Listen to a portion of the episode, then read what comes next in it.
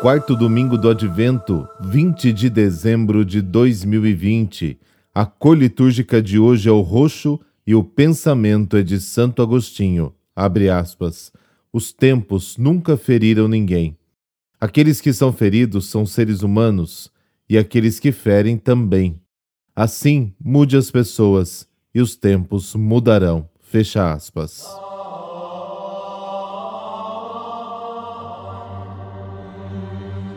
Em nome do Pai, do Filho e do Espírito Santo. Amém. Senhor meu Deus, teu filho há de vir nas próximas semanas.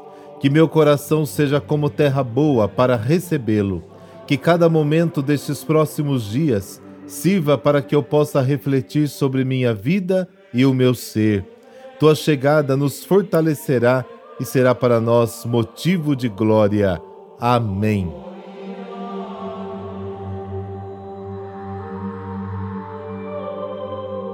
A visita do anjo a Maria lembra as visitas de Deus a várias mulheres do Antigo Testamento. Sara, a mãe de Isaac, Gênesis capítulo 18, Ana, mãe de Samuel, 1 Samuel capítulo 1, a mãe de Sansão e tantas outras.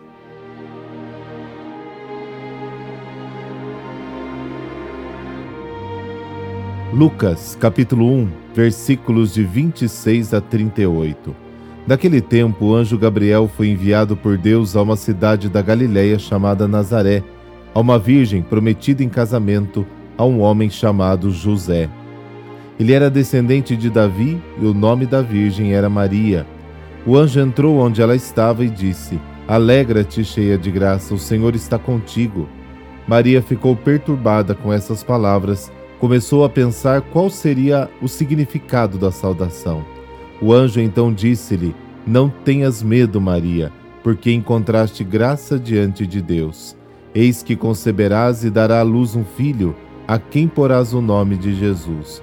Ele será grande, será chamado Filho do Altíssimo, e o Senhor Deus lhe dará o trono de seu pai Davi. Ele reinará para sempre sobre os descendentes de Jacó, e o seu reino não terá fim. Maria perguntou ao anjo: como acontecerá isso se eu não conheço homem algum?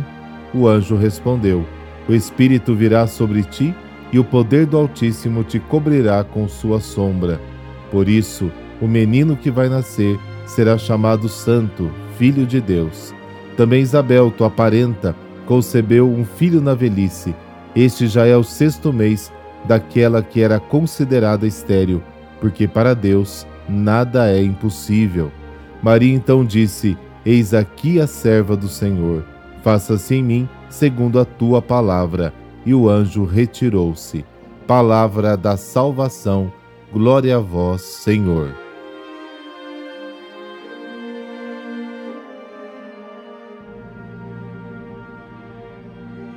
A narrativa começa com a expressão no sexto mês. É o tempo da gravidez de Isabel e a necessidade concreta de uma mulher de idade avançada que espera seu primeiro filho com um parto arriscado.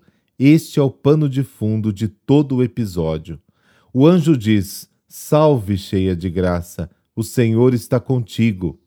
Palavras semelhantes também foram ditas a Moisés, Êxodo capítulo 3, a Jeremias no capítulo 1 e a outras pessoas importantes no projeto de Deus. Maria se surpreende com a saudação e tenta entender o significado dessas palavras. É realista, ela deseja entender. O anjo então lhe diz: Não tenha medo. Como aconteceu na visita do anjo a Zacarias, também aqui a saudação de Deus é a mesma. Não precisa ter medo. Imediatamente o anjo recorda as promessas do passado que serão cumpridas graças ao filho que vai nascer e que deve receber o nome de Jesus. Ele será chamado o Filho do Altíssimo, e na pessoa dele se realizará o reino de Deus. E com o avanço do diálogo, tudo fica claro para Maria, e ela então se entrega: Eis aqui a serva do Senhor, faça-se em mim segundo a tua palavra. Maria usa para si o título de serva, a serva do Senhor. Este título é de Isaías, que significa a missão não como um privilégio, mas como um serviço a todos. Isaías capítulo 42. Mais para frente, Jesus identificará a sua própria missão como um serviço. Eu não vim para ser servido, mas para servir. Certamente o testemunho da mãe falou forte no coração do filho quando o assunto era servir a Deus.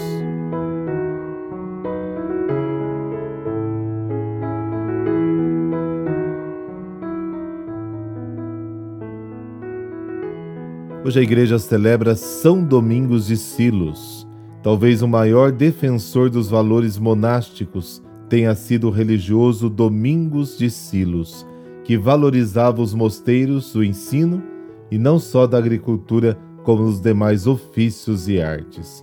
Domingos nasceu no ano 1000, na Espanha, numa família pobre cristã. Ainda menino, quando era pastor, aproveitava o ofício para oferecer leite para os caminhantes pobres. Ao mesmo tempo, era um menino estudioso e a família resolveu matriculá-lo na escola da paróquia. O pároco viu a boa vontade do menino e ajudou a entrar no seminário, mas o jovem Domingos resolveu ser eremita e depois monge. Aí encontrou sua vocação. Destacou-se entre os monges pela bondade e simplicidade. Seu exemplo foi tão forte que seu próprio pai resolveu fazer-se monge. Ao final da vida, era chamado de apóstolo de Castela. Previu a data da própria morte, que ocorreu no dia 20 de dezembro de 1073. Por intercessão de São Domingo de Silos, dessa bênção de Deus Todo-Poderoso, Pai, Filho, Espírito Santo. Amém. Um bom domingo para você.